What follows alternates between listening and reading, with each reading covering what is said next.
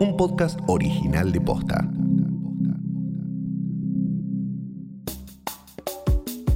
Los incendios intencionales en el delta a la altura de la ciudad santafesina de Rosario reavivaron el debate sobre una ley nacional que proteja los humedales. ¿Qué son? ¿Y por qué son tan importantes para nuestro ecosistema? Hoy es miércoles 5 de agosto. Soy Martina Sotopose y esto pasó posta. Hoy la ciudad de Buenos Aires amaneció con una columna de humo en el cielo y olor a quemado. Che, ¿alguien hizo un asadito? Lo mismo sucedió en los últimos días en algunas zonas de Entre Ríos y Santa Fe. Este humo proviene de los incendios provocados en el delta del Paraná, una situación que volvió a encender las alarmas sobre el riesgo que corren los humedales en nuestro país. Pero primero, entendamos de qué estamos hablando. Buenas, mi nombre es Julián Monques, soy licenciado en Ciencias Ambientales, maestrando en Desarrollo Rural y docente en la Facultad de Agronomía en la Cátedra de Extensión y Sociología Rurales. A su vez, comunico sobre problemas y soluciones ambientales dentro del espacio de la Vuelta al Mundo. Le preguntamos a Julián, ¿qué es un humedal? Los humedales son ecosistemas complejos, cuyo flujo de nutrientes, microorganismos, materia orgánica, vegetación, etc., está mediado y está explicado por los ciclos de subida y de bajada del agua. Los humedales son áreas que permanecen gran parte del tiempo inundadas. Si bien esto engloba un montón de ecosistemas, todos los humedales comparten una propiedad fundamental. El agua es el elemento clave que define sus características físicas, vegetales, animales y sus relaciones. A su vez, esto no se da todo el tiempo, no son ecosistemas que están constantemente inundados, ¿no? Entonces hay una baja del agua que hace que no sean ni ecosistemas terrestres ni ecosistemas acuáticos. Algunos ejemplos de humedales son las turberas de Tierra del Fuego, el delta del Paraná, los esteros del Liberá o los salares de Jujuy. Los humedales son como esponjas que absorben el exceso del agua y evitan que río abajo otras zonas se inunden.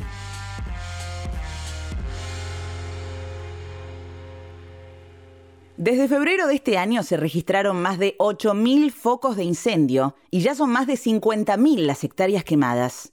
La justicia investiga a productores agropecuarios de la zona que fueron denunciados penalmente por quemar los pastizales del delta para el desarrollo de la producción ganadera. El fuego es una práctica agronómica que ya se hace mucho tiempo en muchos lugares y en definitiva no es mala per se. El problema del fuego es cuando no es controlado, cuando no es regulado y sobre todo cuando no se tiene conocimiento. ¿Por qué? Porque muy fácilmente se va de las manos, se nos va fuera de control. Normalmente los cursos de agua del Paraná actúan como cortafuegos naturales, frenando y controlando la expansión de los incendios.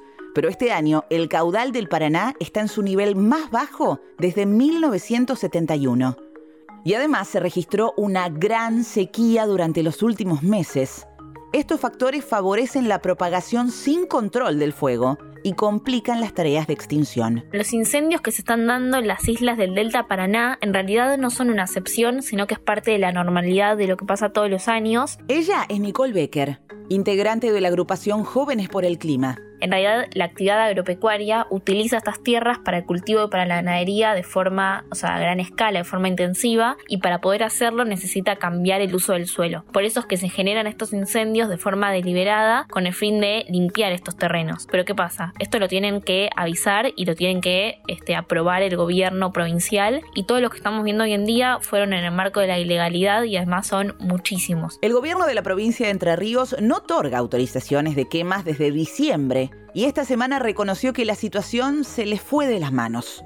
En julio, la justicia federal de esa provincia prohibió la quema de pastizales. Sin embargo, los incendios continúan, lo que representa un gran riesgo para la naturaleza. Son el hábitat de miles de especies, lo cual lo convierte en un reservorio de biodiversidad, pero también cumplen una función esencial que es la de filtrar y regular los flujos del agua, lo que lo convierte en espacios vitales para la preservación del agua dulce en nuestro planeta y además son sumideros de carbono, es decir, cumplen una, una función esencial para lo que es el cambio climático, en absorber estos gases de efecto invernadero que después producen el cambio climático. Pero además de eso puede afectar a los cultivos de otros productores que capaz son pequeños productores y sobre todo la parte que más eh, me interesa es hablar de los temas que trae a la salud de las poblaciones cercanas, como es lo que está trayendo en Rosario. En la última semana, en Rosario, más de 350 personas fueron atendidas por afecciones respiratorias por los efectos de los incendios.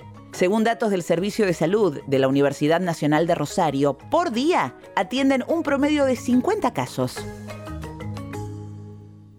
El Congreso inició hoy el debate sobre la ley de humedales. De los seis proyectos que fueron presentados, se empezaron a debatir cinco en la Comisión de Recursos Naturales y Conservación del Ambiente Humano de la Cámara de Diputados. Los humedales son muy complejos, muy heterogéneos y hoy en día se calcula que abarcan más del 20% del territorio nacional. Entonces, hoy en día no tenemos ninguna legislación que proteja estos ecosistemas tan importantes para conservar la provisión de bienes y servicios ecosistémicos que nos dan a toda la sociedad. La ley busca establecer una serie de presupuestos mínimos para la conservación, restauración ecológica y uso sostenible de los humedales. Su objetivo es tener clasificados los humedales de todo el país, con información de cada uno, para de esta manera legislar sobre la posibilidad de producción con los mecanismos adecuados de protección y control. De la ley de humedales se viene hablando desde los incendios de 2008. ¿Por qué? Porque habían llegado a Capital Federal y esto trajo mucho revuelo y se empezaba a poner en la mesa cuáles tenían que ser los pisos mínimos, que no, no se habla de una conservación absoluta, sino de cómo regular la producción ahí, pero por todo el lobby que hubo en el medio para que esto no pase, quedó un poco en el olvido. Y si bien las políticas públicas o las leyes no son un objetivo en sí mismo, sino que son un instrumento que nos sirve para pelear, creo que va a ser muy importante para poner el debate en la mesa, para que más gente lo conozca, porque para mí, más allá de que se apruebe o no una ley, sin el movimiento atrás para hacer que esa ley se cumpla, no sirve de nada. Hay dos antecedentes de esta ley. Ambas veces lograron media sanción en el Senado, pero quedaron archivados en diputados. En 2013 se presentó un proyecto que fue aprobado en la Cámara Alta por unanimidad, pero sin demasiado debate.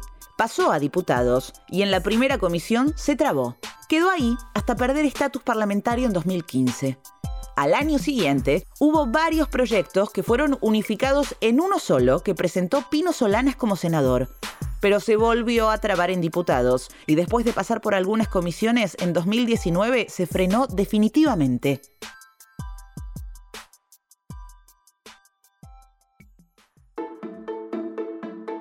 Los humedales proveen un conjunto de bienes y servicios que garantizan la calidad de vida tanto de los pobladores locales como de los habitantes de áreas vecinas. Pero la integridad ecológica se ve cada vez más afectada por la actividad desregulada del ser humano. Tanto esta discusión como la de la exportación de cerdos a China si no tenés idea de qué estamos hablando, te recomendamos escuchar el episodio ¿Por qué China quiere criar cerdos en Argentina? Y otras que seguramente van a seguir apareciendo, se enmarcan en un debate más grande sobre cuáles son los límites que va a poner el país a la explotación de la tierra en el modelo productivo que elijamos para crecer económicamente. Últimamente se estuvo dando mucho este debate de ambiente versus desarrollo. Creo que es nuestra responsabilidad tratar de romper con esto, pero sí discutir cuáles son las bases del modelo de desarrollo y de producción que queremos para nuestro país. Creo que tanto el sector agropecuario como los socioambientales, la juventud, queremos alimentar a la población argentina, que entre más plata y el desafío estar en encontrar una forma de poder hacerlo, pero sin que se ponga en riesgo al ambiente, a nuestra salud y que también entre en juego y se ponga en riesgo el futuro de las próximas generaciones. Esto pasó posta, es una producción original de posta. Escúchanos de lunes a viernes al final del día en Spotify, Apple Podcast y en todas las apps de podcast. Búscanos en Instagram y en Twitter. Somos arroba postafm. En la producción estuvieron Galia Moldavsky y Fede Ferreira. Nuestro editor es Leo Fernández.